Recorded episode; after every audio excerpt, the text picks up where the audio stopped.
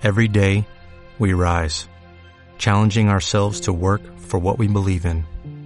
At U.S. Border Patrol, protecting our borders is more than a job, it's a calling.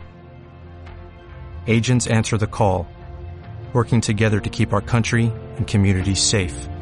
If you are ready for a new mission, join U.S. Border Patrol and go beyond.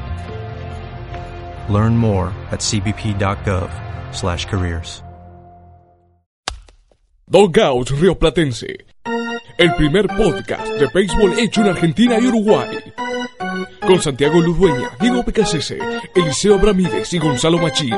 Dogout Río Platense, un podcast de 108 costuras.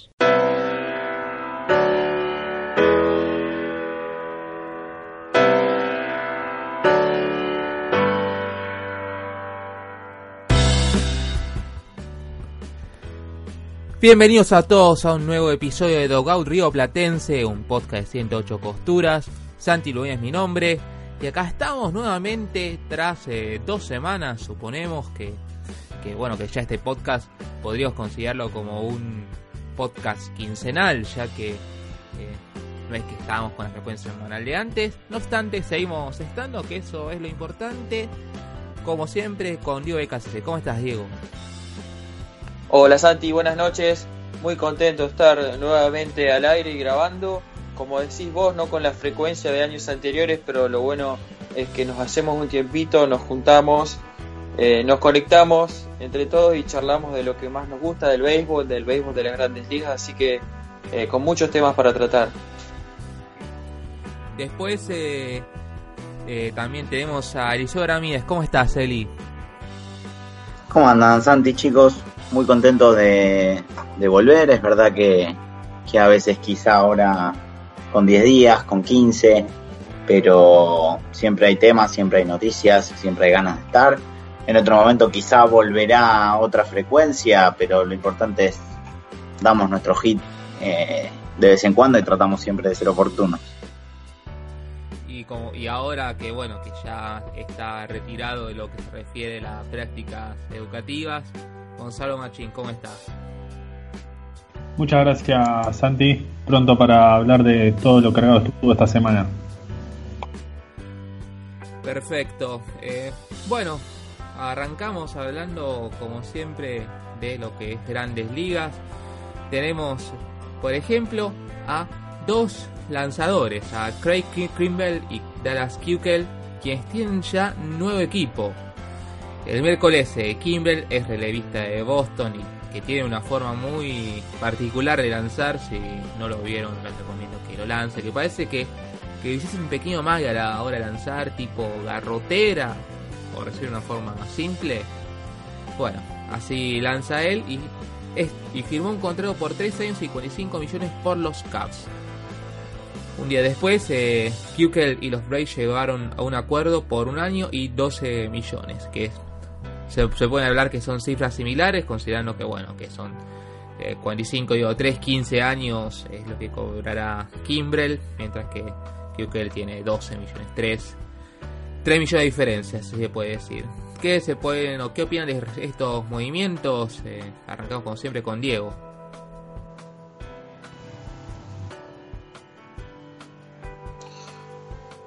Bueno, Santi, como bien vos dijiste, eh, firmó con eh, los Cachorros de Chicago, creo que se caía de Maduro, que los Caps iban a ir a buscarlo, me parece que eh, dentro de tantos equipos que necesitaban eh, refuerzo en su bullpen, creo que ellos, a pesar de no tener un bullpen malo, pero creo que les faltaba un cerrador nato, el año pasado trajeron a Brandon Morrow, y creo que llegó a lanzar un par de partidos, ya no me acuerdo.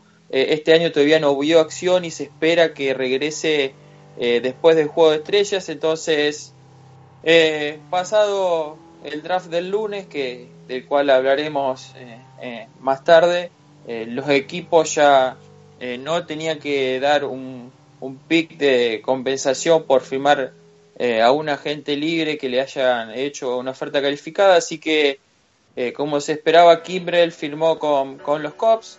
como bien vos dijiste, firmó por tres años, eh, cobrará 10 millones este año, 16 millones en 2020 y 2021 y lo que falta es eh, el bono de firma.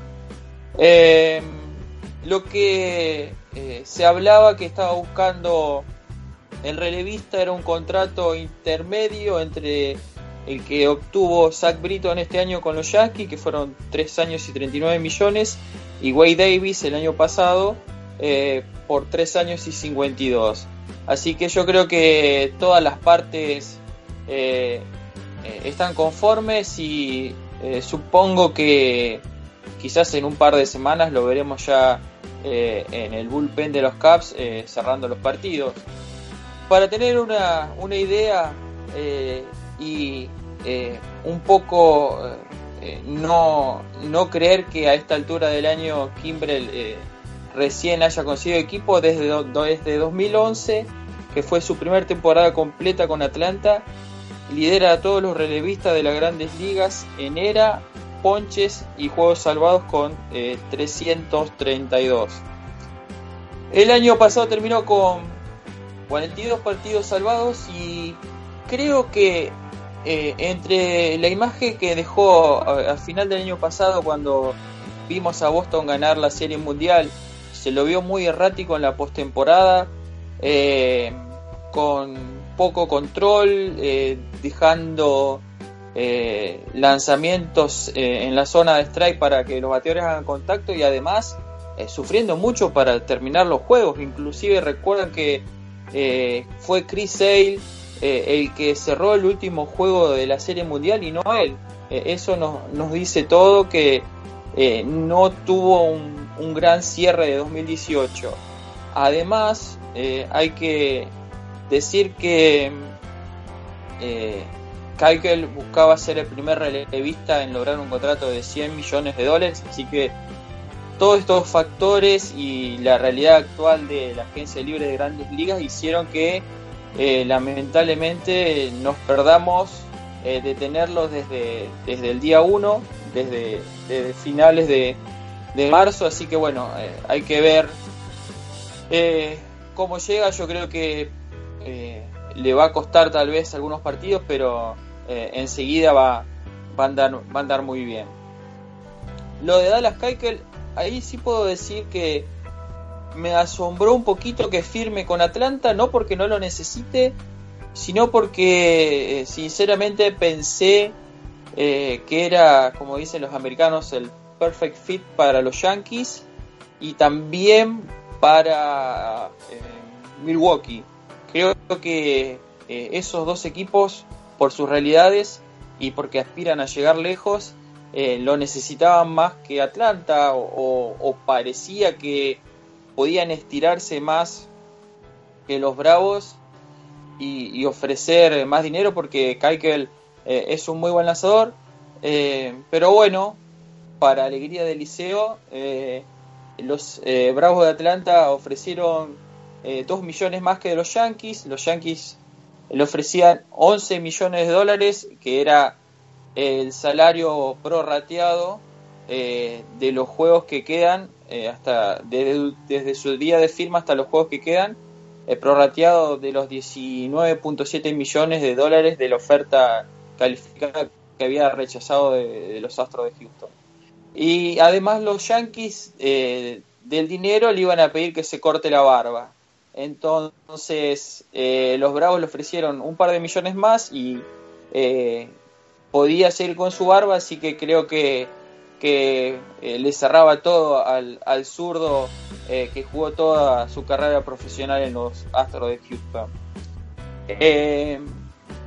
en cuanto a lo que le, a lo que le puede brindar al equipo, yo creo que eh, Eliseo más que nadie va a dar detalles, pero yo creo que eh, Dallas Keuchel le va a dar eh, una estabilidad a una rotación. Tal vez el Keuchel que vimos en 2015 fue su año, su mejor año en su carrera y nunca más lo vamos a ver, pero desde 2016 a, a la fecha promedia 28 aperturas al año con 173 innings lanzados, lo que es un Eh, un muy muy buen número para eh, un lanzador abridor y con, pocas lesiones. Eh, es un pitcher que ganó cuatro guantes de oro, así que muy buen fildeador y además por sobre todas las cosas es el lanzador que más rolling genera su, su recta, su sinker y sus lanzamientos quebrados hacen a los bateadores batear muy por, por el infield, así que eh, creo que, le va a venir de maravillas a la, a la, defensa y al equipo de Atlanta. Y para cerrar, eh, hay que decir que Keikel terminó el año pasado con un récord de 12-11, con más de 200 innings lanzados, un ERA de 3.74 y un WHIP de 1.31. Creo que eh, ayer se presentó en la sucursal de AAA de Atlanta y aparentemente lo vieron muy bien, como que para ya directamente tirarlo a, jugar a AAA y eh, en un par, con un par de aperturas arriba y, de juegos profesionales eh, poder estar tal vez en tres semanas o un mes con el equipo grande. Eliseo. Voy a empezar como, como hizo Diego por el tema de Craig Kimbrell eh, creo que había varios equipos con una importante necesidad en el bullpen. Eh, si no recuerdo mal, lo hablamos hace un par de episodios de los equipos de los otros relevos que habían firmado contratos nuevos para esta temporada. Eh, Zach como mencionaba Diego, eh, Adam Otavino, David Robertson en los Phillies, Yuri Familia en el regreso a los Mets. Se me está escapando alguno más. Eh, si no recuerdo mal, Blake Parker está en su primera temporada en Minnesota. Y la mayoría habían tenido no muy buenos comienzos, algunos siguen por una mala senda, creo que salvo Tavino, Britton y Blake Parker, eh, ninguno está realmente bien. Eh, Britton y Otavino están en un nivel, nivel fantástico. con lo cual había equipos que necesitaban realmente a Craig Kimbrell. pasado el draft y lo que implicaba el mismo, es decir, darle el pick, en este caso a Boston, perder un pick a manos de Boston, perder el dinero del slot que correspondía a ese pick de primera ronda o de principios de segunda, eh, era lo que mitad real, mitad excusa alejaba a los equipos de haberlo firmado antes. Eh, creo que es una buena firma para, para Chicago. De nuevo, eran muchos los equipos que lo necesitaban. Es cierto que eh, está, como dicen los americanos, del lado equivocado de los 30. Eh, por eso no iba a recibir el contrato de 6 años que pretendía en un principio. Por eso quizás a algunos los sorprende incluso que haya recibido 3. Más allá de que el, último año tienen realidad, hay una opción para 2022 que eh, tiene que ver con la cantidad de juegos que lance en 2020-2021 y, y tiene una cláusula de salida no muy alta para Chicago en el caso de que no quiera ejercer ese año de contrato y no quiera tener a Kimbrell en, 2022. Em, va a ser importante. Em, creo que cree Kimbrell tuvo un 2017 muy dominante, el 2018 no fue tan bueno. Posiblemente ya no vuelva a ser el mejor relevista de la liga, porque creo que, pese a esto que decíamos recién de, de que hay bullpen con problemas, hay muchísimos equipos donde hay uno o dos relevos de un nivel altísimo. Podemos nombrar en no menos de 8 o 10 equipos eh, grandes relevos. Eh, eso en definitiva hace a que eh, los problemas de bullpen tienen que ver con lo difícil que es tener 8 buenos brazos de bullpen. Buenos brazos o gente que rinda en este nivel tan alto en definitiva. Craig Kimbrell difícilmente vuelve a ser el mejor relevo del béisbol como fue durante quizá 5 o 6 años, años y años también, pero no deja de ser en la última década probablemente el mejor relevista que vimos. Eh, seguramente, salvo que tenga los problemas que tuvo Greg Holland cuando, cuando firmó después de una larga inactividad, lo vamos a ver eh, ser importante para los Cubs. Que si no recuerdo mal, tienen hoy por hoy un gran, en un muy buen momento a Pedro Strop, eh, Pedro Strop seguramente se moverá a la octava entrada, lo cual en definitiva da ventajas y más posibilidades para Chicago. Esto en lo que respecta a Craig Kimbrell. Eh, en lo que respecta a Dallas Keuchel, primero un par de detalles más del contrato. eh, no le quedaban, él tenía el derecho a, a, mm, rechazar cualquier asignación de ligas menores, sin embargo el acuerdo fue eh, que se lo asignaba eh, a ligas menores ayer, el sábado, sábado 8, y la fecha límite para subirlo al equipo de grandes ligas era el 18 de junio, con la idea de que ayer mismo fuera el abridor del, del partido de Winnet, que si no recuerdo mal jugaba como visitante. Em, la idea, se supone, con estas fechas de 8 y 18 es que abriera un juego el 8, quizá el 13, abriera nuevamente el 18, después de abrir ese tercer juego en AAA, lo pusieran eh, en el roster de 25 de grandes ligas. Si estaba lesionado, el acuerdo, lo que se supo es mirar la lista de lesionados, pero ya en el roster del club mayor. Lo cual asegura que en no más de 10 días, salvo que se lesione, va a tener que estar en grandes ligas porque el dinero ya está asegurado. De esa manera, lo, contrario sería estar tirando ese dinero, incluso que hay que la IC probablemente pueda rechazar esa asignación. Eh, la cuestión es que ayer iba a ser su, su primera apertura en Winnet, ese partido se suspendió por lluvia. Tiró un bullpen corto del que se pudo ver alguna imagen dando vueltas en internet lo que se espera es que se mueva para lanzar el día lunes en la sucursal de, clase A en Roma, los Bravos de Roma. Eh, esto creo que aún está por confirmarse, pero lo comentó él, era la, idea que, que tenía la gerencia general de Atlanta. Después, en lo que respecta a la llegada de Keikel en sí, cuando se habló con Boras en vísperas del draft, le preguntaron cuán rápido iba a firmar Dallas que él dijo que había que dejar que el vino decantara. Yo realmente pensé que la resolución iba a tardar más y cuando se habló, la primera noticia fue que Yankees y Bravos eran los, los que habían hecho la, primera oferta o el acercamiento más fuerte después de draft. Em, luego salió que los Yankees eran quienes estaban por delante. Yo pensé que iba a firmar en, en Yankees realmente. Eh, que ahora van a tener a Domingo Germán en la lista de lesionados. Se espera que sea algo breve, pero sabemos que Severino todavía no hizo su debut. Eh, sabemos que así todos los Yankees vienen jugando realmente muy bien, pese a un montón de lesiones. Eh, tienen un gran récord, tuvieron un muy buen mes de mayo. Pero sabemos que a veces entre Paxton, Sisi Sabatia, en menor parte Masahiro Tanaka, a veces hay salidas que se pierden y como decía eh, Diego, Dallas Keuchel tiene un gran promedio de, entradas en todas las temporadas. Y por ejemplo, el año pasado eh, lanzó más de 200 entradas, creo que 203 para ser exacto. Eh, sí, uno cree que el nivel de 2015 no lo va a tener, o no de forma constante, pero creo que tampoco es lo que ninguno de estos equipos necesita de él. Lo que necesitan es que se coma, que coma innings, es lo que necesitaban los Yankees, es lo que necesitan los Bravos, eh, saber que, mm, que, te da la chance de ganar prácticamente cada cinco días o que salvo contados casos te va a dejar en partido.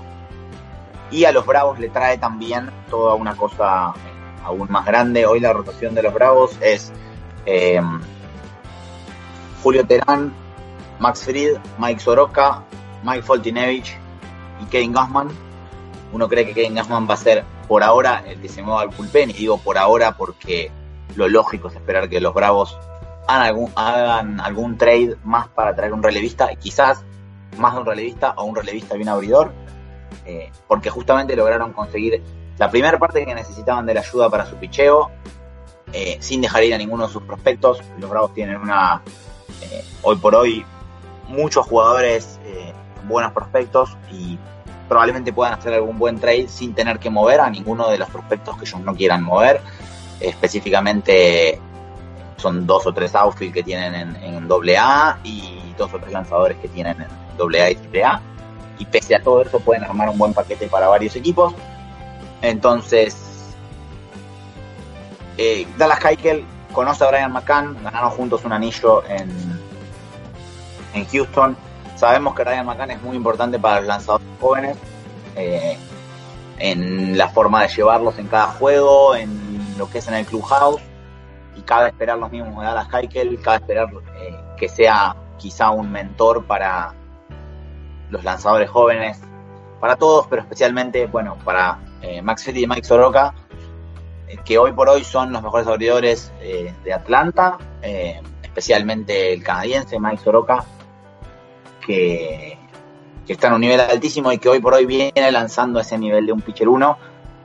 Es lógico esperar que eso no dure toda la temporada, no se tiene tan claro que hay algún límite de innings o no, que los Bravos piensan aplicar sobre, sobre los dos lanzadores jóvenes. En principio lo que se dijo es que no. De hecho, muchas veces se los deja ir bastante profundo en los juegos. Soroka ha tenido salidas de, ocho entradas. El día viernes contra Miami salió a lanzar la novena. Eh, creo que no pudo sacar los primeros bateadores y recién ahí salió del partido. Eh, pero no sería lógico esperar que ese nivel baje, especialmente el de Soroka, que, que hoy por hoy es uno de los tres o cuatro mejores abridores en la nacional. Eh, y ahí es donde va a venir la ayuda que ya esté de las que en la rotación, eh, que lance si no tiene problemas de lesiones cada cinco días y si te da el nivel que te da, quizás sea el pitcher 2 o el pitcher 3, pero es un pitcher con experiencia en playoff, porque Atlanta no está pensando solamente en llegar al playoff, que es duro porque está en una división dura, si bien Washington hoy parece lejos, si bien los Mets nunca se acomodan, sigue estando por debajo de Filadelfia, sabemos, hemos hablado largo y tendido, Filadelfia, lo que contrató eh, y el esfuerzo que hizo para tratar de ganar la división.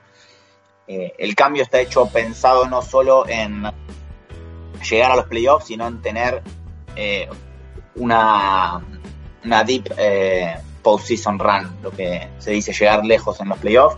Y para eso es muy importante saber que uno en un juego uno de una serie, o si le toca jugar un comodín, puede poner a Dallas Keuchel en el montículo. Gonza.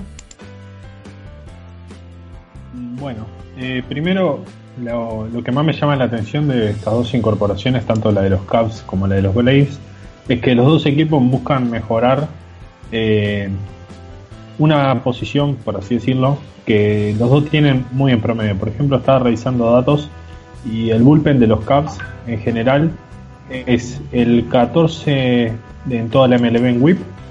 Eh, también ese, el FIP también es el número 13, pero el problema más grande de ellos ahora mismo es que son eh, el número 4 en, en ponches por base por bolas y son el segundo equipo en toda la MLB que su bullpen es el que más base por bolas permite con un 11,9% de los plate appearances finalizando en base por bola.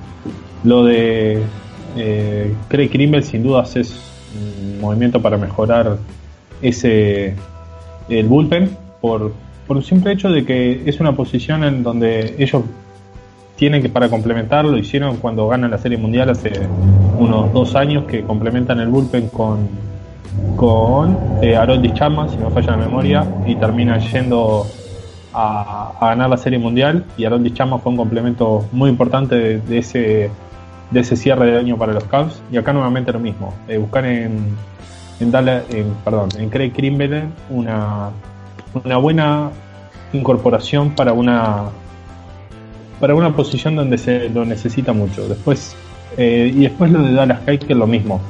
Yo creo que buscan mejorar por encima del promedio que tienen los la buena rotación, como decía Eliseo, que está más metido en el tema de los Bravos. Eh,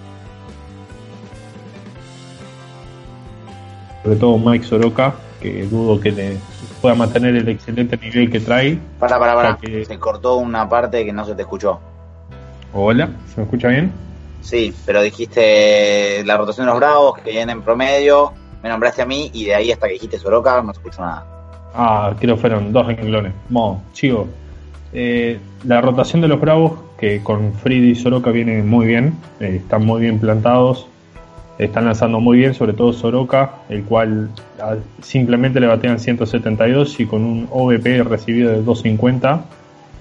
Es muy bueno esos números y si miramos el weight on base average, o sea, el, WOBA, es 215, o sea, es incluso mejor todavía lo que debería de ser. Eh, incorporar un nuevo, un nuevo abridor podría sacar un poco la presión de Folty, Newitz y Gaussman, los cuales eh, traen unas temporadas no muy buenas, pero sí han traído ciertos problemas como es un alto era, por ejemplo, y un whip bastante elevado. Si tengo los números por acá, el era de Gaussman está por encima de 5.8 y el de Fontinewitz por encima de 6.0, los cuales, si bien no son eh, datos muy avanzados, pero son estadísticas bastante descriptivas para hablar un poco de los dos abridores. Eh, entonces, eso intuye que traer a, a Dallas Keuchel es una buena incorporación para los Bravos, sobre todo desde el punto de vista de lo que pueden estirar esa rotación de cara a lo que falta de la temporada, ya que está en una división, si bien muy competitiva, porque los Phillies están jugando muy buen béisbol, eh, los Nationals se han recuperado, pero siguen por debajo de punto 500, tienen serias chances de meterse incluso también en la, no solo en la competencia por el título divisional, sino en el wild card, pero eh, ya va a estar un poquito más competitivo porque Cardinals y Cubs vienen un escalón por encima. Perfecto, ya pasamos con nuestro primer tema de grandes ligas. Ahora pasamos al segundo, que es sobre las primeras sesiones del draft amateur de grandes ligas para jugadores universitarios y de secundaria que se realizó el pasado lunes. Eh, las sesiones fueron de Baltimore, eh, el catcher Adley Rushman de Ohio State, o de Oregon, State quiero decir, eh, en segundo por de los Royals de Kansas City, Bobby Witt Jr., el shortstop de Heritage High School, tercer pick de los White Sox de Chicago, Andrew Bond, primera base de California, el cuarto de Miami Marlins, JJ Bleday, eh, jardinero de Vanderbilt, mientras que los Detroit Tigers tienen a Riley Green, también jardinero, pero de Haggerty High School. Diego.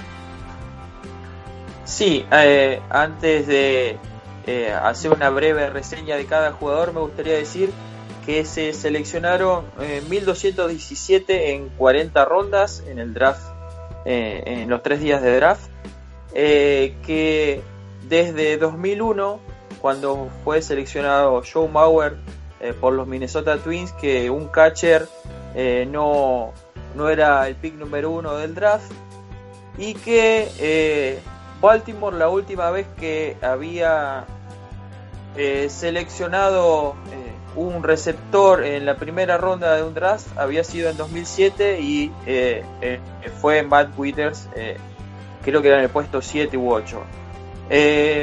después, leyendo un poco y escuchando un par de, un par de podcasts, muchos expertos decían que era un draft sin tanto talento como en años anteriores, eh, sobre todo en el tema de lanzadores, eh, y que tampoco había tanto talento en high school, también eh, en, lanzadores. Así que, una vez dicho esto, paso a hacer una breve reseña de los jugadores, porque estoy haciendo un poco los deberes. sobre el primer pick del draft, Ruchman es uno en realidad es el unánime número uno. Eh, fue eh, elegido en 2016 por los marineros de Seattle cuando salía de high school, pero decidió jugar en Oregon State. Y tiene una excelente defensa, un muy buen bate. Y los expertos lo comparan con Buster Posey. Y ya están diciendo que por su talento eh, podría estar llegando a finales de 2020 a grandes ligas con Baltimore. Sobre Bobby Witt Jr., eh, hay que decir que es el hijo del eh, lanzador eh, Bobby Witt, que estuvo por varias temporadas, creo que mediados de los 90, finales de los 90 o principios del 2000. es un jugador de, high school, como bien dijiste Santi, y los Reales de Kansas City estaban obsesionados con este chico de tal manera que eh, hubo gente de ellos en los 30 juegos eh, que jugó en su escuela secundaria, a 5 de ellos eh, asistió el gerente general del equipo Dayton Moore, así que imagínense lo, que, lo que significaba para la franquicia este, este jovencito. Y que hay evaluadores que creen que puede tener y puede ser un jugador de las cinco herramientas, que puede ser una superestrella, y hay otros que dicen eh, que dudan si podrá batear a nivel de grandes ligas. Bueno, el tiempo dirá el desarrollo en las menores y en tres o cuatro años eh, podremos tener todas esas respuestas. El tercer pick que hizo Chicago eh, fue Andrew Bock. los expertos dicen que y acuerdan que es el mejor bateador que salió, el mejor es el mejor bateador del draft y el mejor bateador en salir del draft desde Chris Bryan. el año pasado fue elegido eh, el mejor jugador de todo el béisbol de la NCAA. Promedió en 2018 402, este año eh, batió para 381 y en tres años eh, en la Universidad de California dio 50 cuadrangulares. la única, el único problemita, por así decirlo, que tiene este jugador es que lo consideran muy bajo para los estándares de inicialista. Eh, mide 1,78 m y creen que eh, para primera base es muy corto, por así decirlo, muy chiquito. Entonces eh, van a buscar que juegue la tercera y, y si logran que juegue la tercera dicen que sería muy bueno y que los medias blancas de Chicago se aseguraron un jugador por muchos años, muy buen jugador por muchos años. el pick eh, de los Marlins fue J.J. Bleday. Eh, eh, el scouting dice que es un bateador pulido y fue uno de los bateadores más destacados de la conferencia, la Southeastern Conference, que es la conferencia más fuerte del béisbol de la NCAA. Así que Miami hizo una apuesta segura creen que, le va a dar muy buenos dividendos y al igual que eh, Rauchman eh, piensan que eh, el año que viene, final del año que viene, puede estar con el equipo grande. Y, el pick número 5 que fue de Chicago, que es eh, Riley Green, es el mejor bateador de colegio secundario que había en el draft.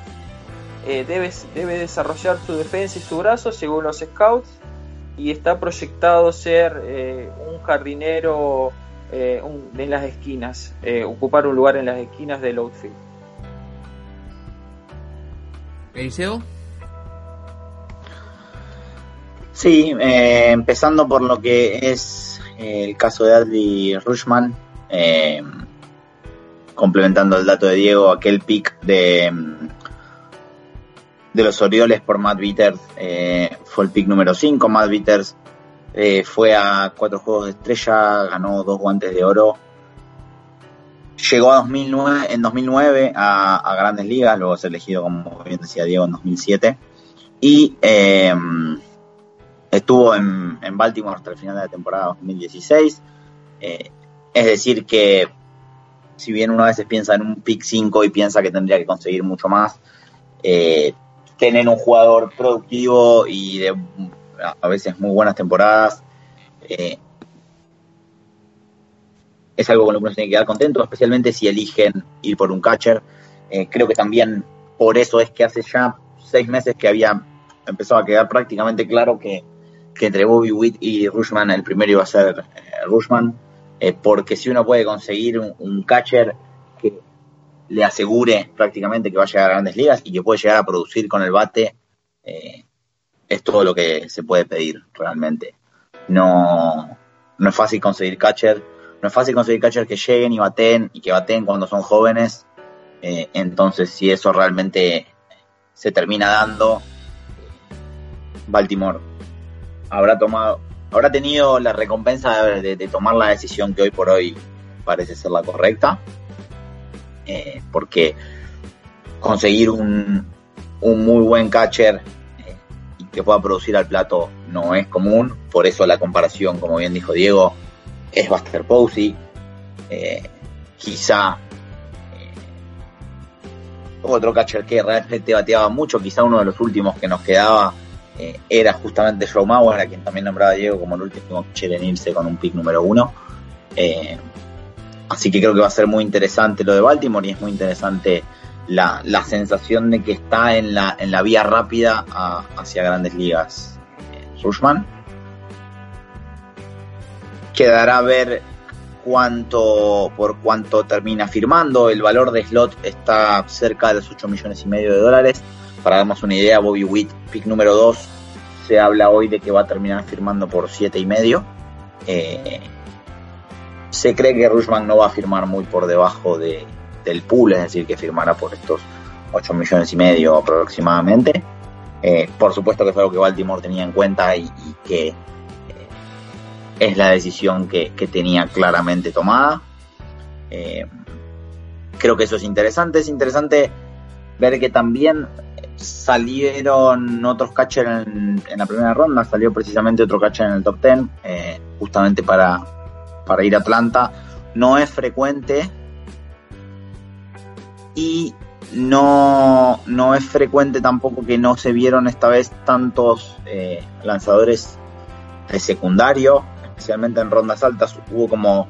A veces va cambiando la, la tendencia del draft. En una época era elegir pitcher de secundario, porque hablábamos de un chico de 16, 17 años, 18 años recién cumplidos, que tira 95, 96 millas y lo que seducía era esta idea de tengo un brazo para moldear muchas veces no funcionó, casos muy grandes como Jeremy Bonderman con los Atléticos de Oakland, etcétera. La tendencia cambió a los jugadores de, eh, universitarios porque los equipos que saben que no van a poder retener a sus jugadores cuando sean agentes libres necesitan que produzcan cuanto antes, que lleguen cuanto antes a grandes ligas, buscan jugadores más maduros, etcétera. Esta vez hubo muchos más lanzadores universitarios que de secundario. Eh, hubo muchos eh, shortstop, esto tiene que ver con que en definitiva muchos de esos jugadores probablemente no terminan después en el, en el shortstop, sino que se van moviendo eh, a, otros lugares. Y quería destacar lo de Andrew Bond, de quien se cree eh, que es eh, para muchos el, el, mejor bate que había en esta en esta generación y especialmente que ya llega eh, si no me equivoco, él tuvo sus cuatro años de universidad, eh, que llega además bastante más pulido si se lo compara con el resto. Gonza. Bueno, creo que me dejaron un poco para hablar, pero en síntesis lo que voy a decir, creo que el pick de los Orioles es excelente, es un talento overall indiscutible para la, situación en la que venían los Orioles. Y un jugador que tranquilamente puede avanzar muy rápido por todo el farm system de Orioles, arrancando por short season eh, ahora a mitad de año. Y el año que viene ya se lo puede ver incluso doble A, triple A y por qué no fin de año cuando se amplíen los roster a 40 se lo pueda ver por, por las mayores de Orioles que siguen a la profundidad. Eh, nada, puede llegar tranquilamente. Después el segundo pick, a ver dónde lo tenía. Creo que era el de los Royals, el shortstop también. Era un buen prospecto. Creo que es hijo de un jugador de, un ex jugador de MLB, si no me equivoco. Sí, un lanzador, Exactamente, eh, Bobby Witt eh, Jr. Tranquilamente se decía muy buen guante, un bate muy completo para el nivel en el que estaba en Heritage High School de Texas. Así que es un talento que puede demorar mucho más en aparecer en los Royals, pero sin duda un muy buen pick. Y acá voy a hablar un poquito más de Andrew Bogan, el primera base elegido por los White Sox. Creo que no cabía ninguna duda que es el mejor bate, el más completo. Eh, yo te diría que tranquilamente hoy lo compararía con un tipo de prospecto como lo fue en los Mets eh, Peter Alonso. Creo que es muy completo, quizás pueden haber algunas dudas del guante, pero en cuanto a bate, no cabe ninguna duda que era el mejor de todo el draft y su impacto puede ser casi que instantáneo en los White Sox, que no tienen mucho primera base dentro del farm system de nivel, así que hay que ver cómo avanza Andrew, Andrew Bowman por el, por el farm system de los White Sox. Esperemos verlo también a la misma velocidad que Adley Rauchman, el catcher de Baltimore. Así que vamos a ver cómo evoluciona. Después, para los Marlins y los Tigers, son dos picks bastante sólidos. El fielder de Vanderbilt, JJ Belday, era un pick también bastante consenso para la cuarta quinta posición. Y Riley Greeny es otro buen pick para Tigers, pero ya sabiendo que es un bate que viene desde high school, tiene otra velocidad por el farm system. Así que hay que ver cómo evolucionan. También algunas dudas con Greeny para llevárselo tan arriba, pero yo creo que los Tigers ya hacen una buena decisión en el, en el draft.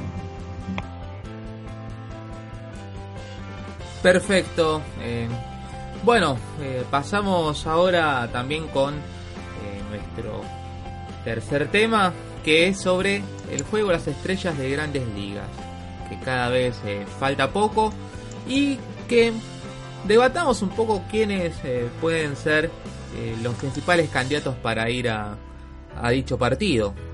Diego. Bueno, a ver, en la Liga Nacional eh, según acá voy a, dar una lista que hizo el sitio Fansite sobre eh, eh, los, los que tendrían más chance. En la Liga Nacional puso Josh Bell, Anthony Rizzo y Freddy Freeman. yo sinceramente me quedo con la actualidad del primera base de creo que merece ir al juego de estrellas. Y en la Liga Americana, eh, ¿por qué no darle una oportunidad a Luke Boyd de los Yankees que nadie esperaba que tenga esta temporada y recontra pagó el trade que hicieron eh, el año pasado por él eh, los mulos del Bronx? A mí me gustan estos dos equipos, estos dos jugadores. Si ustedes tienen otras opciones afuera de estos tres que estos seis que nombré, adelante. Yo coincido en los de la Nacional creo que además eh, Josh Bell debería ser el titular. Teniendo en cuenta, cambió un poco el formato de la votación. Eh, veremos si eso de cierta forma favorece que, que termine yendo el que mejor está, si fuera por momento, eh, pese a que quedan unas cuatro semanas, cinco semanas, si no me equivoco, se puede emparejar me parece que hoy por hoy Josh Bell debería ser el, titular y a mí me gusta en, después de un comienzo un tanto flojo eh, CJ Cron también en, la americana, aparte especialmente de Luke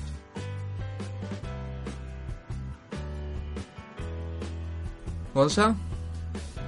Eh, bueno, primera base, si bien acá pesa un poquito, eh, mucho fan hacia arriba, me gustaría que Peter Alonso por lo menos tenga una mención en el Home Run Derby que seguro la va a tener. Y por el lado de la nacional, te diría que Anthony Rizzo es el que más boletos ha comprado. En primera base de los, Cubs ha estado en un muy buen nivel. También Freddy Freeman, eh, creo que se van a pelear cabeza a cabeza los dos por ser el primera base titular de, del All-Star. Y después del lado de la americana me genera un poco más de duda, pero Luke Boyd ha hecho un buen trabajo. Mitch Moreland se, se lesionó ahora, pero venía si bien no venía bateando tanto en número, venía bateando muy duro y eso siempre suma. Así que yo veo más o menos por ahí la primera base. Después en el resto de los puestos. Bueno, vamos con eh, segunda base. En la Liga Americana eh, el sitio propone a DJ LeMahieu, Tommy Lestela y Michael Chavis eh, el novato sensación, podríamos decir, de los eh, Medias Rojas de Boston. En la nacional eh, proponen a Ketel Marté de los d César Hernández de los Phillies de Filadelfia y Mike Mustacas de los Milwaukee Brewers. yo me voy a quedar en la Liga Americana con, con Tommy La Estela, me parece que está haciendo una gran temporada. No tengo los números, pero he leído que de golpe surgió el poder en el bate y que eh, está teniendo una buena producción de cuadrangulares. Y en la Liga Nacional, la verdad que está complicado. Me quedaría por con Mustacas, pero solamente por, por el jugador que. Por, por la chapa, nada más. Creo que él va a salir por la chapa, entre estos tres. Bueno, eh, concuerdo en la, en la americana con, con Diego, me quedo con Tommy La Estela, quien tiene 148 de WRC Plus, lo cual ha sido algo que creo que los Angels no se esperaban tan buena actuación de Tommy La Estela, o está bateando 316, 373 y 541, y con un más que aceptable ratio de base por bolas y strikeouts. Y en la americana eh, me voy a quedar con Ketel Marté, por el simple hecho de que para lo que son los d hoy, Ketel Marté está en todas partes y ha hecho una muy buena actuación. May Mustacas, si bien ha andado muy en el bate, creo que lo dejo un escaloncito por debajo para lo que significa Ketel Marté para los d Ahora sí, Liceo.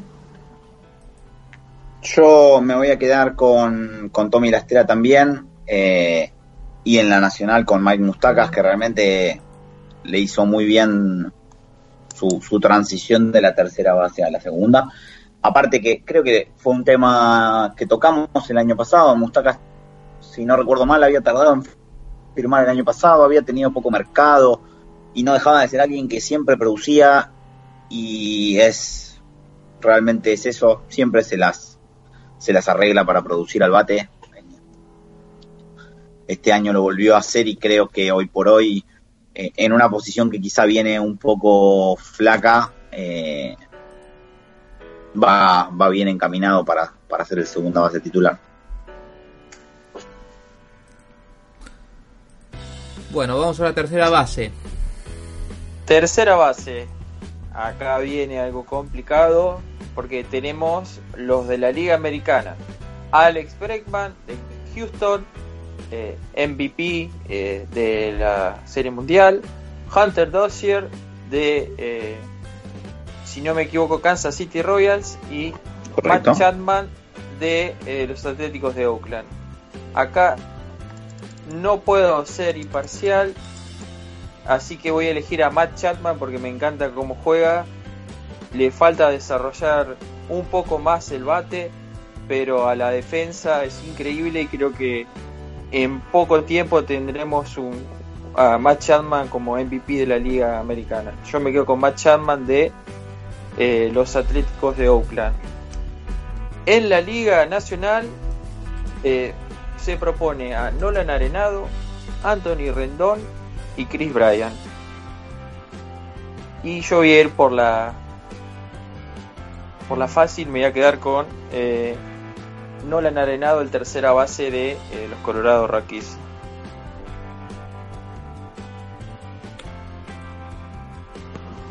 ¿Eliseo? Yo por mi parte me voy a mantener eh, con el día que se podía empezar a votar, lo que fue mi primer voto eh, para los tercera base. Creo que pasaron unas tres semanas, me voy a mantener con Hunter Dozier. también por una cuestión de, eh, se puede, que se pueda votar cinco veces por día, todos los días que uno quiera, hasta que termine la ronda. Un poco reconocer, o sea, todos sabemos que Alex Bregman va a recibir un montón de votos y, va a estar en esa terna final.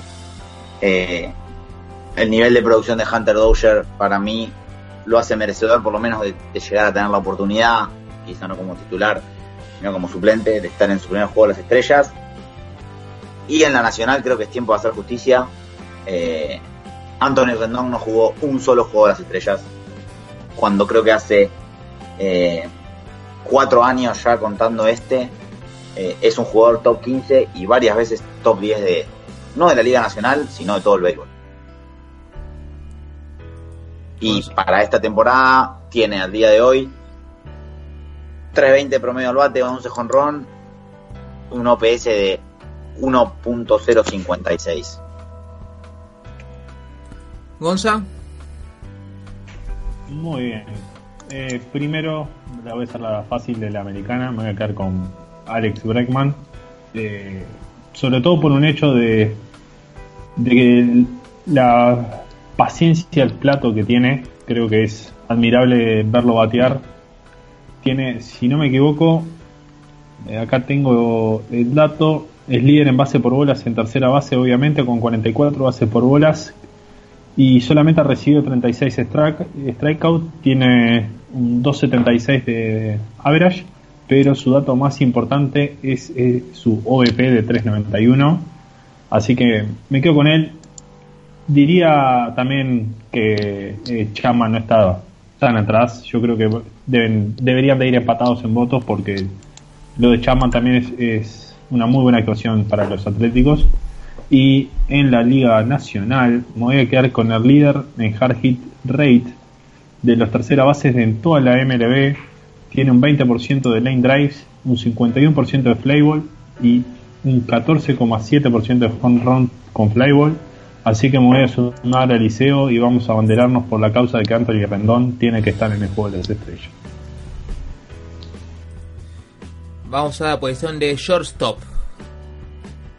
Bueno, de shortstop tenemos los candidatos de la Liga Americana, Sander Bogarts de Medias Rojas de Boston, Gleyber Torres de los Yankees y Jorge Polancos de los sorprendentes Minnesota Twins. Yo creo que por la actuación que está teniendo Polanco, eh, en general como todos los equipos, como todos los jugadores de los Twins están sobresaliendo, pero Polanco con solo 20 años eh, me parece que merece ir al juego de estrellas, tal vez eh, como para olvidar su suspensión del año pasado, recordamos que el año pasado estuvo suspendido por 80 juegos por el uso de sustancias, y los números de Polanco este año está bateando para 336 con 10 cuadrangulares y 81 hits. Y como dije es una eh, es uno de los principales motores ofensivos de Minnesota así que mi voto va para Polanco. Seguramente de los tres el que menos eh, prensa por así decirlo puede llegar a tener porque Bogart y Torres sabemos el arrastre de votantes que pueden llegar a tener esos equipos pero como dice Gonza le pongo mi fichita a Polanco. Y eh, en la liga nacional tenemos un momentito que ya estoy encontrando la lista, si me dejan. O de Young o Baez, no, no hay mucha salida ahí. eh, Javi Baez, Trevor Story y Fernando Tatís. Javi Baez, Javi Baez, eh, que estuvo, creo que era casi el MVP eh, de la Liga Nacional el año pasado hasta que Cristian Yelich puso primera y nunca más eh, terminó de batear y sigue bateando. Creo que, que Javi Baez con 42 anotadas, 44 eh, impulsadas, 16 cuadrangulares y 76 hits, eh, merece estar como titular en el juego de las estrellas como campo corto y es hoy en día la cara de la franquicia de los Cubs, más allá de, Anthony Rizzo y otros jugadores, creo que hoy Javi Baez en los Chicago Cubs. Eliseo. Yo en la americana me voy a quedar con Polanco. Eh, incluso creo que, que antes que hablar de Gleyber quizás pensaría en Carlos Correa o hasta incluso Lindor, que tiene una temporada por debajo de sus estándares, pero así todo por ahora es una buena temporada, le falta tiempo de juego. Creo que sería Polanco para mí, si no Sander y en la nacional me voy a quedar con Javi Báez, quien sí, en una reñida, la, pelea del MVP parecía reñida, muy reñida en la nacional el, el año pasado, creo que hasta agosto. Eh, podía ser Javi Báez, podía ser Lorenzo Kane, podía ser eh, Freddy Freeman, podía ser creo que incluso Paul Goldschmidt, realmente no estaba claro, había varios lugares donde se iban a ir muchos votos y después Yelich terminó siendo prácticamente unánime por unos, creo que últimos 30 días o, un poquito más de 30 días eh, demoledores. Gonza. Eh, muy bien. En shortstop eh, me voy a quedar con Jorge Polanco sin duda la actuación de Polanco viene siendo extraordinaria al bate. Alguna duda a la defensa todavía, pero yo creo que lo de Polanco para los Twins y cómo vienen los Twins este año no me cabe ninguna duda de que tiene que ser el All-Star por encima de Bogarts y de Gleyber Torres. Y en la nacional, de lo que nombró Eh, Diego, me voy a quedar con Paul de Jong, de, los mejores guantes al, en la Liga Nacional y al bate viene siendo estupendo con 10 conrones, 29 RBIs y bateando 275, 372 y 489. Creo que es espectacular, pero voy a decir que mi candidato acá, y acá sí me voy a abanderar con la de los Dodgers, incluso en este momento tengo puesta su camiseta, va a ser la de Corey Seager, quien en, si me dos segundos busco el intervalo desde el 25 de mayo, donde básicamente viene bateando todo lo que le tiran. A ver, así me carga Fangraphs medio rapidito. Acá lo tengo. Los datos del 25 de mayo. No, no puse al revés la fecha. Bueno, está. Desde el 25 de mayo viene bateando todo lo que le tiran. Ese es mi resumen de Corey Seager y está muy encendido ahora. Bueno, ahora vamos con jardineros. No, vamos con los catchers, Con catchers, sí. estaba, estaba un, digamos, sí, estaba, nos estábamos guiando por los, por los números porque arrancamos por el 3. 3, 4, 5, 6 y, bueno. ahora vamos, retrocedemos un par de números y nos vamos al 2. A los catchers. Diego arranca. los propuestos eh, por la Liga Americana son Gary Sánchez de los Yankees, Jason Castro eh, de los Twins y Pedro Severino de los Baltimore Orioles. Y acá yo me voy a poner del lado de Gary Sánchez, no soy hincha de los Yankees, al contrario, no me caen bien. Gary Sánchez tampoco me cae bien, pero el año pasado tuvo un muy mal año, lo mataron, ya se hablaba que eh, no era lo que había mostrado en las temporadas anteriores y está callando un poco todas las críticas, bateando para 260 con 19 cuadrangulares, 44 hits, 37 impulsadas y también con una defensa bastante mejorada, sacando jugadores en segunda base, así que yo creo que eh, Gary Sánchez eh, se ganó a base de trabajo y, mejorar eh, día a día a mi criterio, su titularidad, su llamado al, juego de estrellas. Y en cuanto a la Liga Nacional, están por, estarían propuestos Wilson Contreras de los Cubs, Yasmani Grandal de los Brewers y JT Real Muto de los Phillies. Yo me inclino por el ex jugador de los Dodgers, Yasmani Grandal también una firma casi eh, de última hora eh, de los Brewers y, le está pagando sus dividendos eh, a la ofensiva y a la defensiva, como sabemos es un gran receptor que maneja a los lanzadores y sobre todo tiene un, un, framing muy bueno de la zona de strike y a la ofensiva está bateando para 2.78 con 55 hits y 32 carreras impulsadas. Esos son mis dos opciones de, receptor para la Liga Americana y la Liga Nacional, chicos. ¿Eliseo? Yo en la americana creo que el titular eh, o quien seguramente va a recibir más votos va a ser Gary Sánchez. Eh, hablábamos antes de lo difícil de tener un catcher que batee tanto. Ahí está. Después creo que vimos catchers sorprender y batear mucho en Minnesota y en Chicago, pero se han repartido tanto el tiempo entre ellos, en algún momento James McCann y Wellington Castillo, en el caso de Chicago, em, Mitch Garber y Jason Castro en el caso de,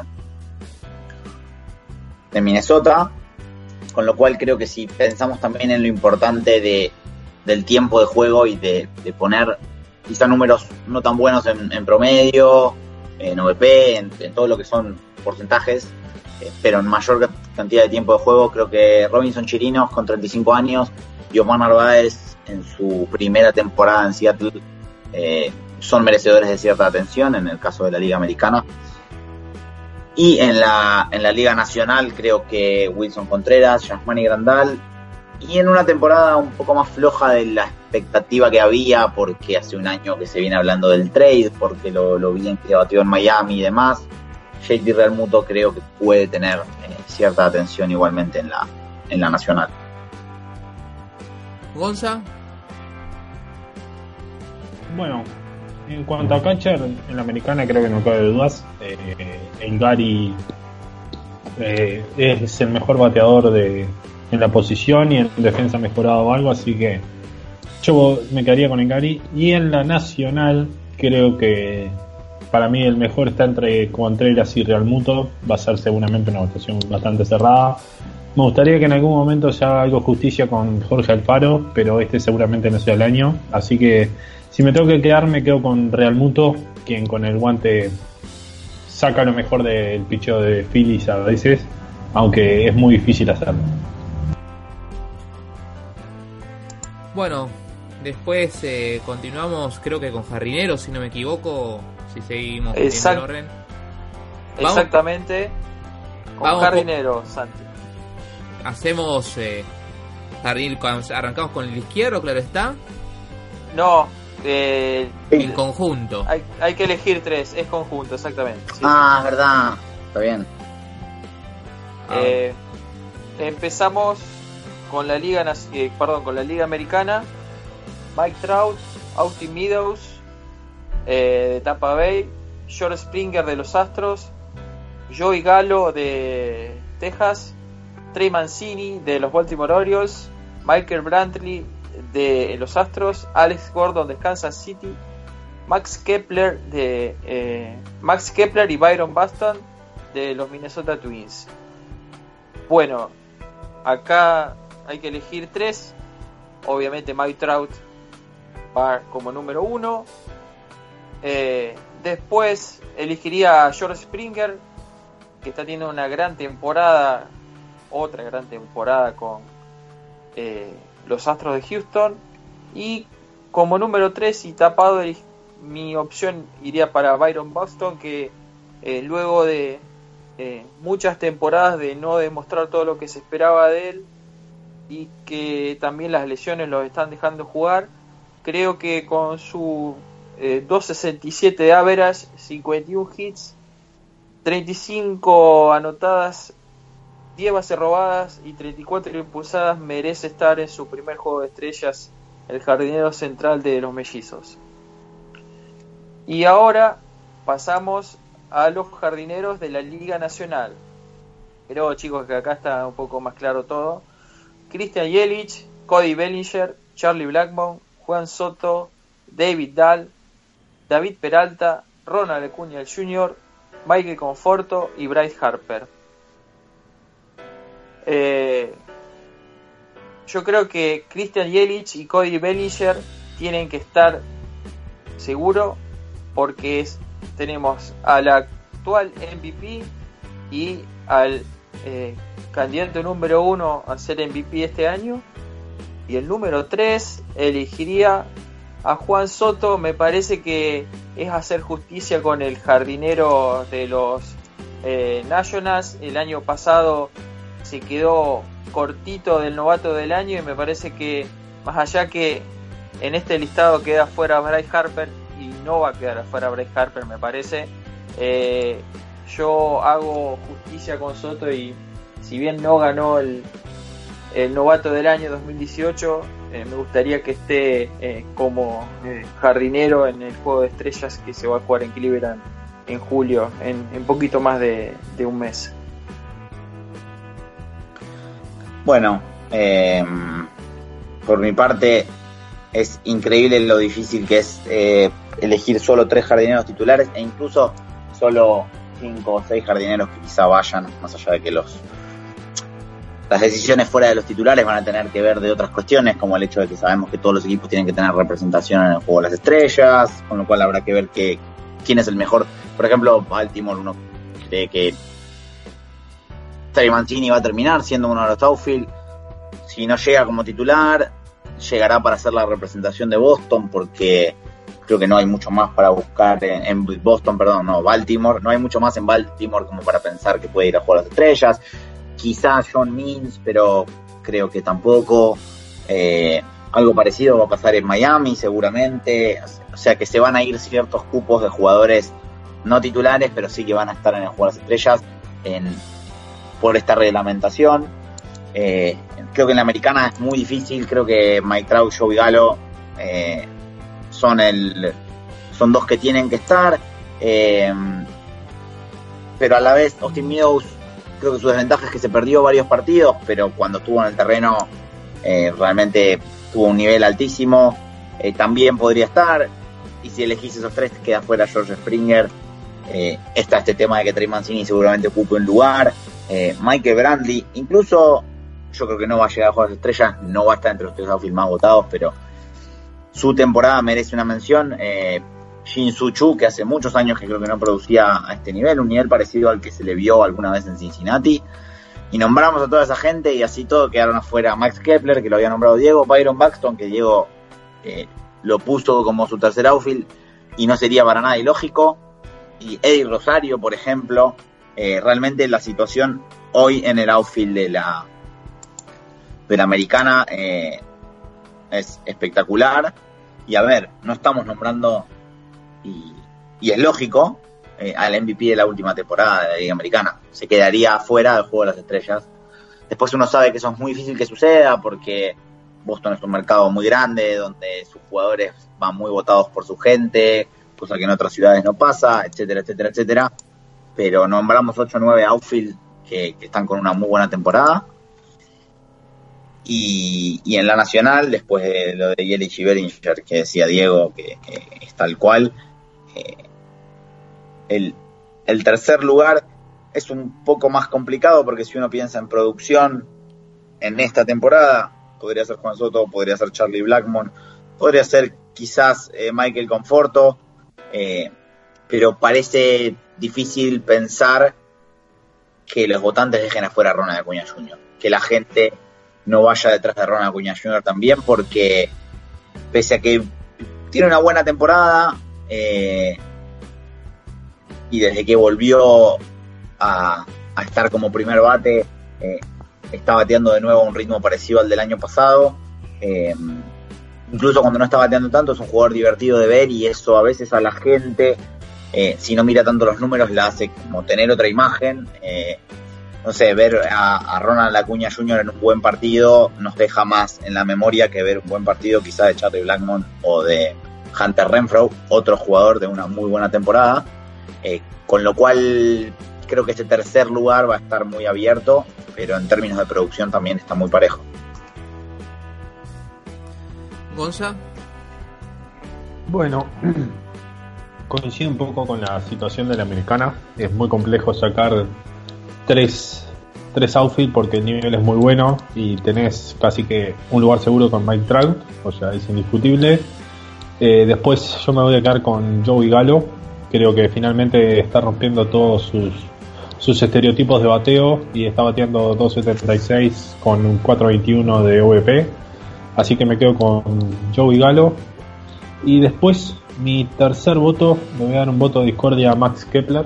Creo que la temporada que viene teniendo es muy sólida, muy buena. Viene bateando 2.64, 3.40 y 5.37.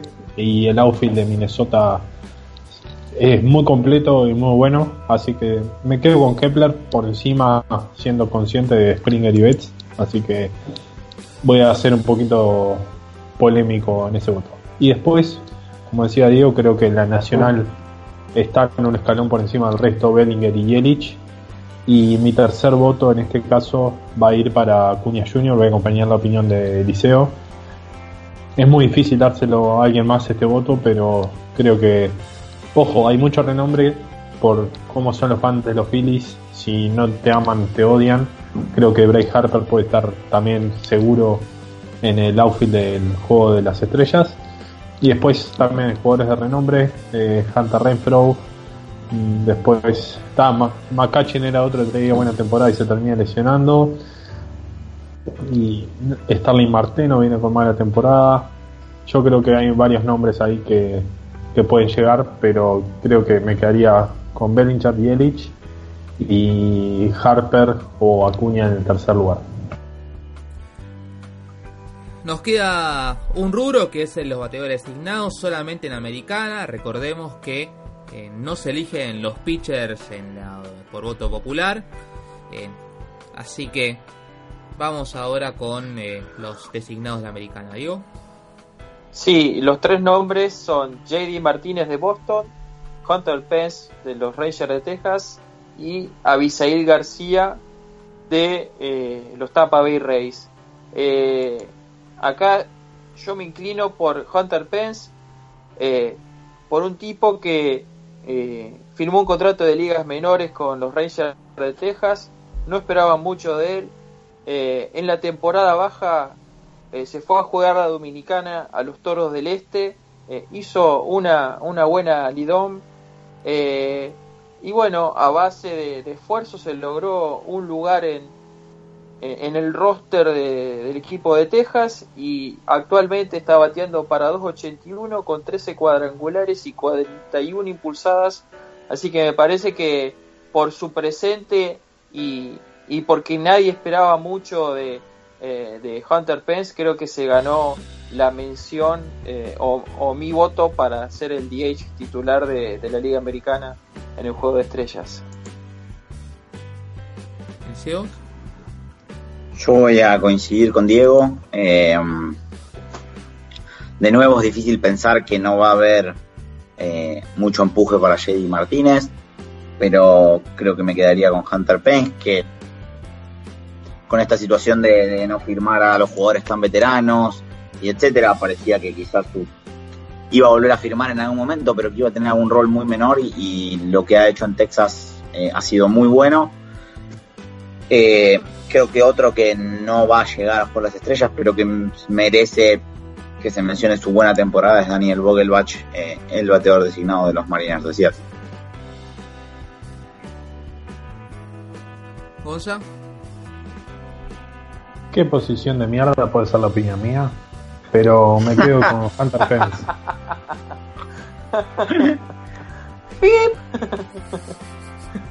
bueno, tenemos un pequeño un pequeño deslice, bueno, cosas que pueden pasar.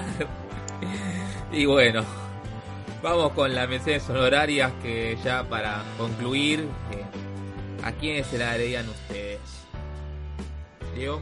A ver, perdón, personalmente, eh, con esta cuestión de que no se pueden elegir los lanzadores, eh, y especialmente con lo que hablábamos antes de la gran cantidad de relevos de un nivel altísimo que hay eh, en la liga hoy por hoy.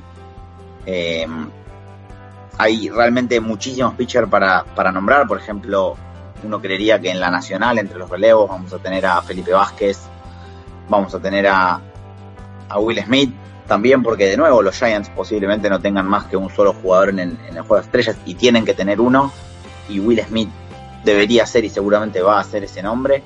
Eh, Kirby Yates, también de una temporada extraordinaria. Eh, eso por el lado de los relevos de la nacional y en la americana. Eh, tenemos a Ryan Presley. Eh, tenemos un principio de temporada de Harold Chapman, Zach Britton y Tommy Canley excelentes. parece difícil pensar que estén todos. Son muchos los nombres en los relevos y en los abridores que están teniendo muy buenas temporadas y va a estar esa cuestión de los que están rindiendo este año, eh, que son de cierta forma las estrellas en lo que va de esta temporada, contra los que son estrellas y quizá no están produciendo tanto, pero van a tener votos porque son los jugadores que la gente quiere ver y también porque de acá a cuatro semanas pueden volver a, levantar su rendimiento y emparejar esos números. Gonza.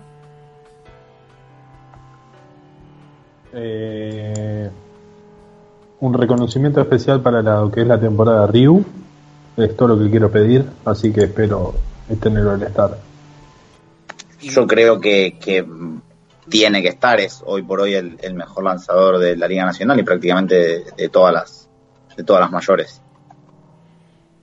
Y bueno, y después nos queda Diego que iba a arrancar, pero lo dejamos para el final.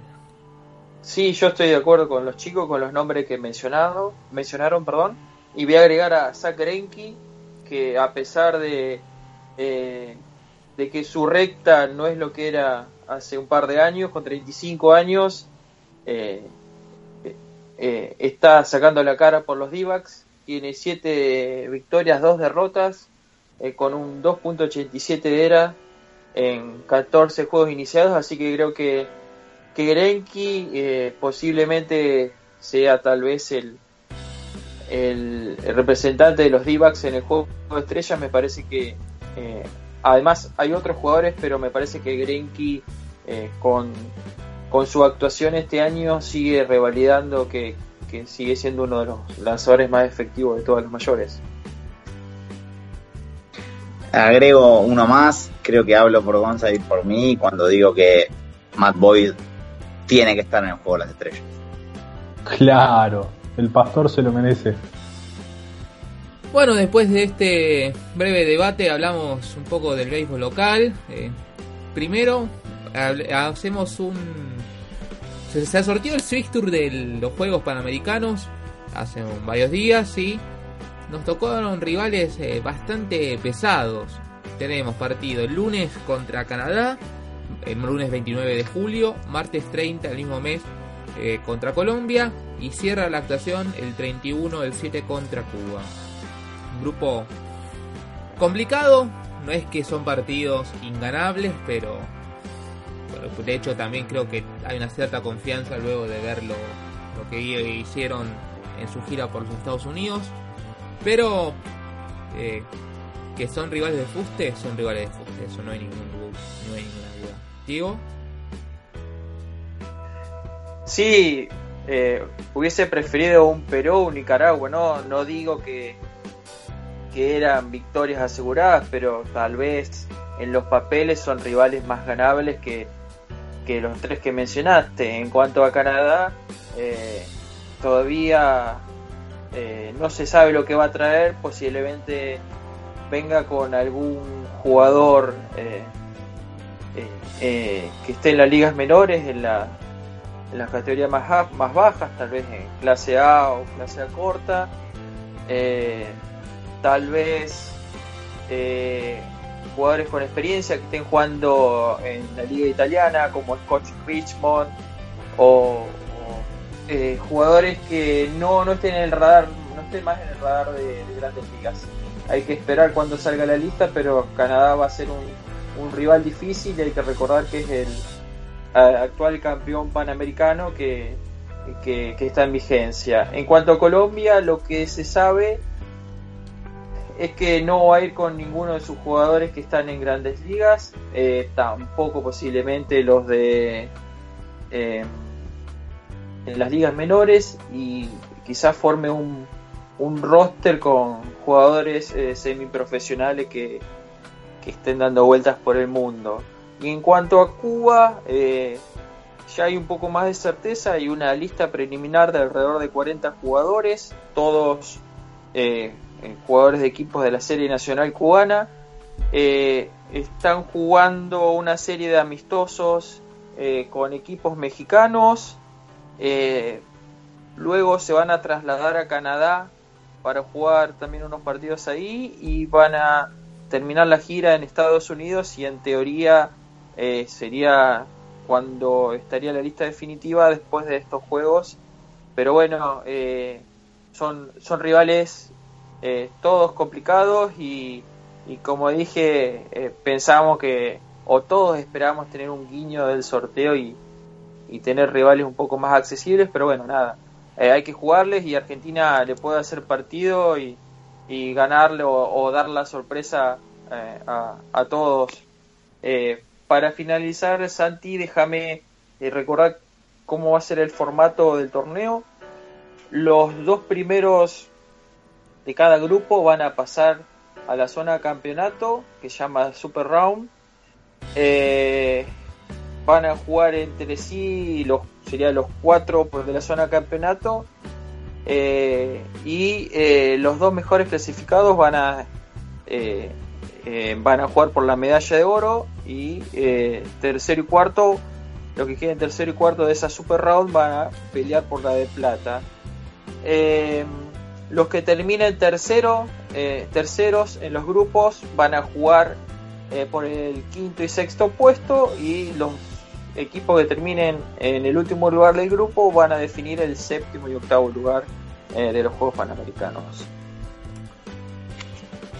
Eliseo.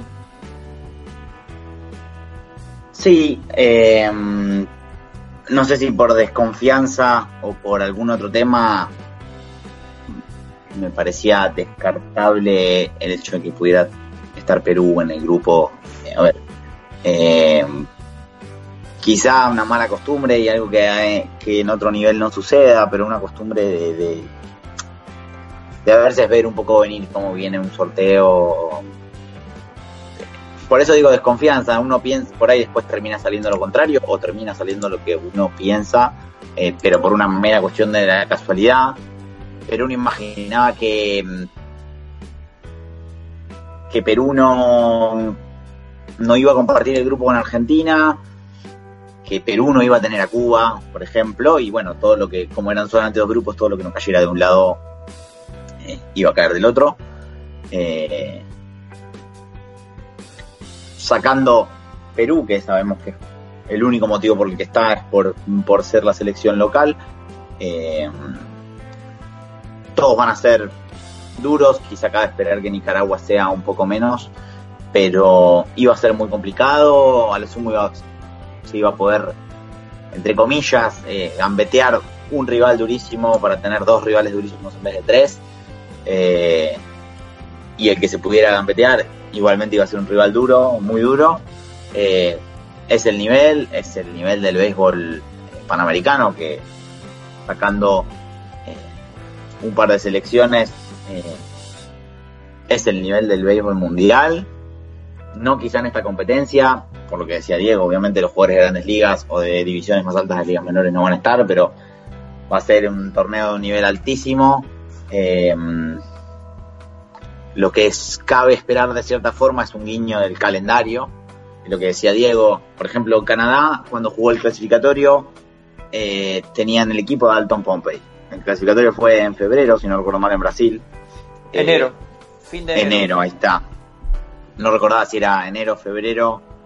Eh, pero por ejemplo, Dalton Pompey jugó ese clasificatorio. Él mismo dijo que no iba, que tenía claro que no iba a jugar el Panamericano. Eh, no sé si en este momento está. A ver, es alguien que ya lleva un par de temporadas en lo que se llama el como el bus entre la AAA y Grandes Ligas en Toronto, con lo cual es imposible que esté. Eh, ese tipo de jugadores no van a estar, se pueden esperar quizás jugadores de ligas menores de temporadas cortas, jugadores de otras ligas profesionales que no sean estadounidenses, eh, jugadores que estén en el propio béisbol de Canadá, eh, jugadores colombianos que puedan estar en el béisbol europeo, en el béisbol italiano, como, como decía Diego mencionando a alguien de Canadá, pero va a aplicar también para, para los colombianos. quedará a ver con cuánto tiempo se conocen también esos rosters eh, en definitiva, ya está, sabemos eh, el equipo que va a llegar a Argentina, sabemos que está en la lista, en la, perdón, en la recta final de, su preparación. Y queda esperar que Argentina llegue en ese, en el, en el mejor momento posible y, y ver si las buenas sensaciones que vimos el año pasado en el sudamericano eh, en la gira en Dominicana, también ahora en, en Arizona, enfrentando a los equipos de, de, Extended Spring Training, ver si, si Argentina llega en el mejor momento de la preparación, eh, qué papel puede hacer. Bueno, y también tenemos eh, que un torneo que se disputó hace no mucho, que es un torneo juvenil, el Sub-18, en donde Metro Azul se consagró campeón y, en una final se fue a extra y ganaron por una carrera. Las posiciones finales fueron, como dijimos antes, Metro Azul campeón, subcampeón Salta, tercero Metro Rojo, cuarto Córdoba, quinto el seleccionado Sub-15 y sexto el seleccionado Nikkei.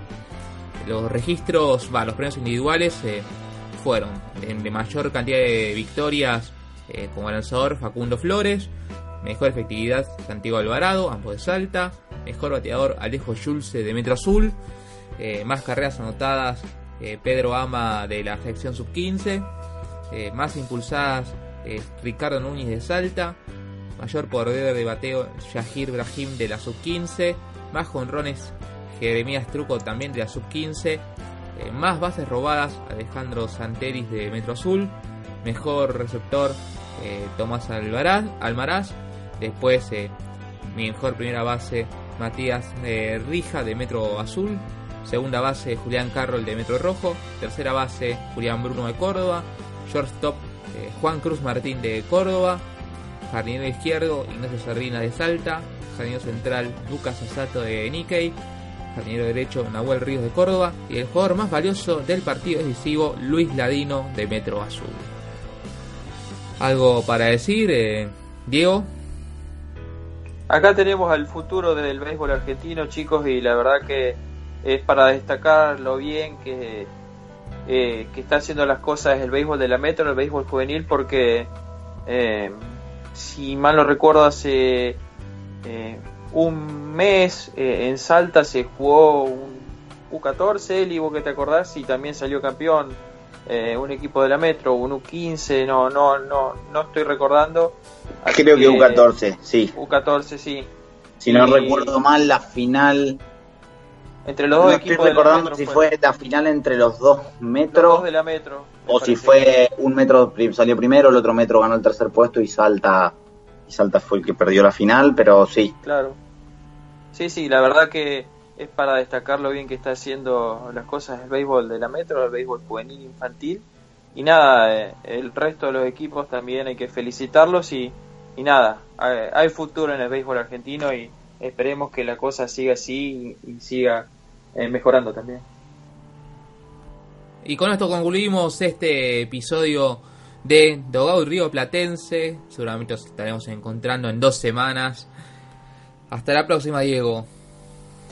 Hasta la próxima, Santi. Un abrazo para él y, para Gonza. Y, es en dos semanas eh, sería fantástico volver a reencontrarnos porque cada vez eh, va a haber más noticias. Nos aproximamos al juego de estrellas, a, a la trade deadline, así que va a haber mucho para hablar. Hasta la próxima, Eliseo. Un gran abrazo chicos, eh, ojalá nos encontremos en dos semanas, mejor si, si es en menos tiempo.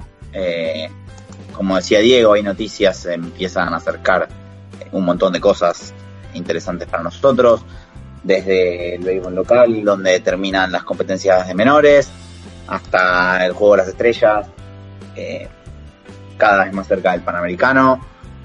se vienen dos meses creo que, que muy lindos para todos nosotros que tanto nos gusta seguir el béisbol. Hasta la próxima, Gonza. Gracias a vos. Nos estamos viendo, espero, en dos semanas. Entonces, en nombre de Diego y Cancés Elisora, mí es y Gonzalo Machín se despide Santi Muchas gracias y nos encontramos la próxima.